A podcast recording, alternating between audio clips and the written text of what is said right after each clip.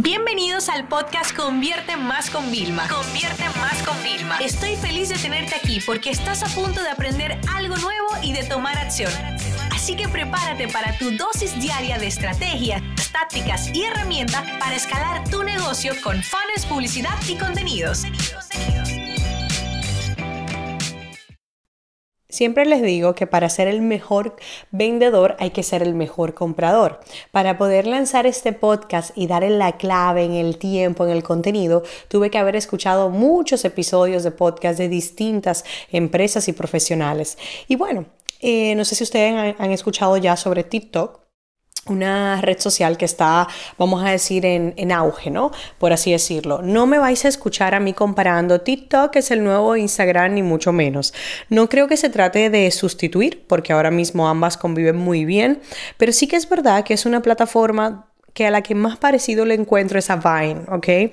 Cuando en aquella época muchos eh, Viners, así le llamaban, ¿no? Se hicieron famosos por eh, eh, subir un contenido bastante jocoso, un contenido divertido, ¿no? La realidad es que José y yo éramos súper de Vine y era como, vámonos a la cama sonriendo y en vez de quedarte viendo cosas negativas, pues vamos a entrar ahí, eso era risa, risa y risa. Y ahora hacemos lo mismo con TikTok y eso que nosotros somos viejos, según la generación que lidera ahí. Pero una de las cosas más fascinantes que yo he encontrado y que es una lección de marketing, de negocios, de ventas, es que las personas realmente se están adaptando TikTok. No es como que en Instagram, en Facebook, en LinkedIn, todo el mundo hace lo que quiera según su esencia, no. Aquí en TikTok las marcas, eh, los profesionales están innovando al punto en el que es sumamente interesante, te digo la verdad, que pases, no sé, 15 minutos solo para ver los anuncios. Todos los anuncios usan actores jóvenes. A veces las marcas utilizan los propios actores que están de moda. Y luego también hay que ver, por ejemplo, recientemente eh, Will Smith entró en TikTok, ¿no? y era impresionante o sea, salía como de repente en un escenario que entraba otro, en una cosa de unos premios, o sea, con una postproducción impresionante y todo para formato vertical y hablamos de contenido de segundos, que ni siquiera estamos hablando de contenidos de un minuto ni mucho menos, ¿no? Yo te digo la verdad, mientras más veo el crecimiento y el auge de este tipo de redes sociales, más pienso que yo misma debo de contratar a un creador de contenido, pero ya de formato vertical o como mucho cuadrado, ya eso no va a sustituir el equipo de producción que yo tengo ni lo que hago, no, no, para nada, o sea, pero es que ya debemos de pensar. Y es fascinante, mira, dentro de ahí encontramos los jóvenes, porque además todo es como que va pasando por tendencia. Entonces, en vez de haber el tema de los hashtags como tal en Instagram que, o en Twitter que se convierte en una tendencia, aquí hay como una canción y unos movimientos o hacer X que se vuelve tendencia, ¿no? Y entonces siempre te pone quién fue como el pionero de eso y cómo que se fomentó el, el, el, boom, el movimiento. Luego también la gente le encanta hacer comparaciones, ¿no? Por ejemplo, si Will Smith hace algo, pues yo hago el vídeo montando Will Smith al lado y yo también, o sea, es increíble, pero te digo que es una lección de vida primero porque lo adaptan todo y te digo que hay un padre que se ha hecho famoso por compartir versículos de la Biblia de una forma creativa. Tú imagínate cómo le estamos llegando a los jóvenes eh, a un tema eh, religioso de una forma divertida. Y yo digo, wow, o sea, eso en mi época evidentemente no existía.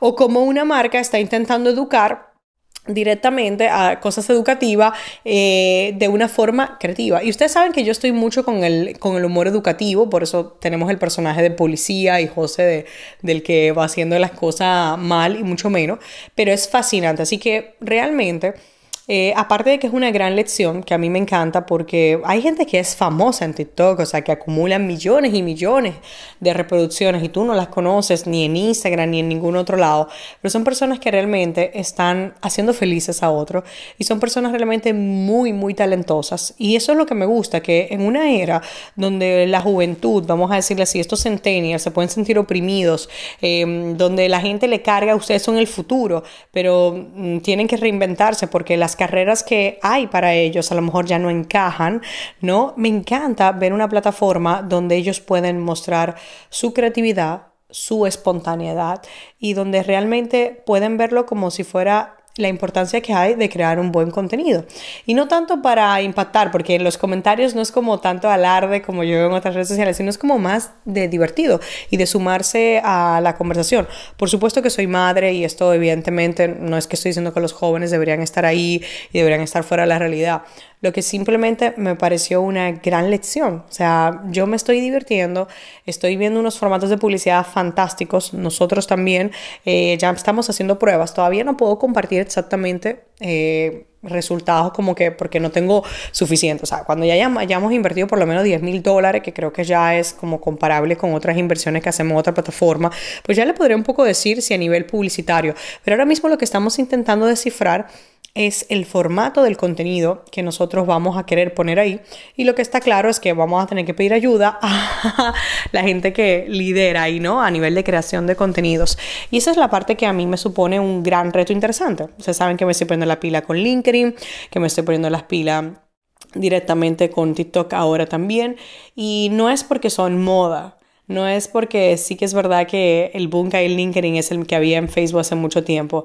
No se trata de eso, se trata de realmente, ahí están mis clientes. Y es esa frase que nunca se olvida, ¿dónde están tus clientes? Y yo tengo que estar donde estén mis clientes, pero no estar por estar, que yo creo que muchos de ustedes, porque me incluyo, que yo también cometí ese error, hemos estado en redes sociales por estar, por coger el usuario, porque nadie nos lo coja, cuando realmente no estábamos aportando y sumando a la conversación. Y al final, eso es una de las razones por las que yo amo Instagram, es por esa comunicación bidireccional, es por poder utilizar stickers y que, las personas respondan, es por realmente poder hacer que algo difícil de entender sea fácil de consumir y de conectar. Así que bueno, si todavía no tenéis TikTok, yo les recomiendo algo eh, regístrense y registren su usuario antes de que alguien se lo, se lo coja, muy importante.